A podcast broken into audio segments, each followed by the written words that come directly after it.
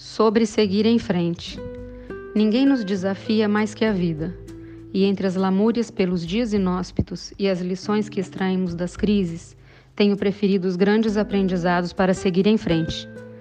Evidentemente, essas crises perpassam diversas ordens da nossa vida, mas detenho-me brevemente aqui, aquela que muitas vezes nos separa em dois mundos.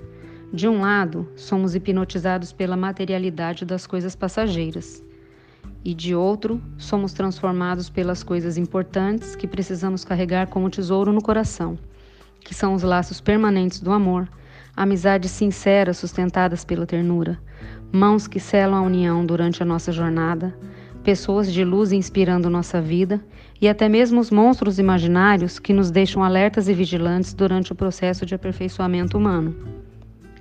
Para seguirmos em frente, não podemos olhar para trás, pois o mais importante daquilo que já passou está registrado na nossa mente e no nosso coração em forma de aprendizado. Precisamos continuar nossa rota abrindo novas portas, desvelando outras possibilidades e conquistando diferentes formas de sermos felizes. A vida sempre pede um pouco mais de nós, e que fique claro que é a vida e não os outros. Jamais permitamos que as opiniões, o negativismo e as crenças alheias mudem a nossa essência. Da mesma forma, não nos encurvemos diante dos fracassos. Já entendemos que eles fazem parte do processo de realização.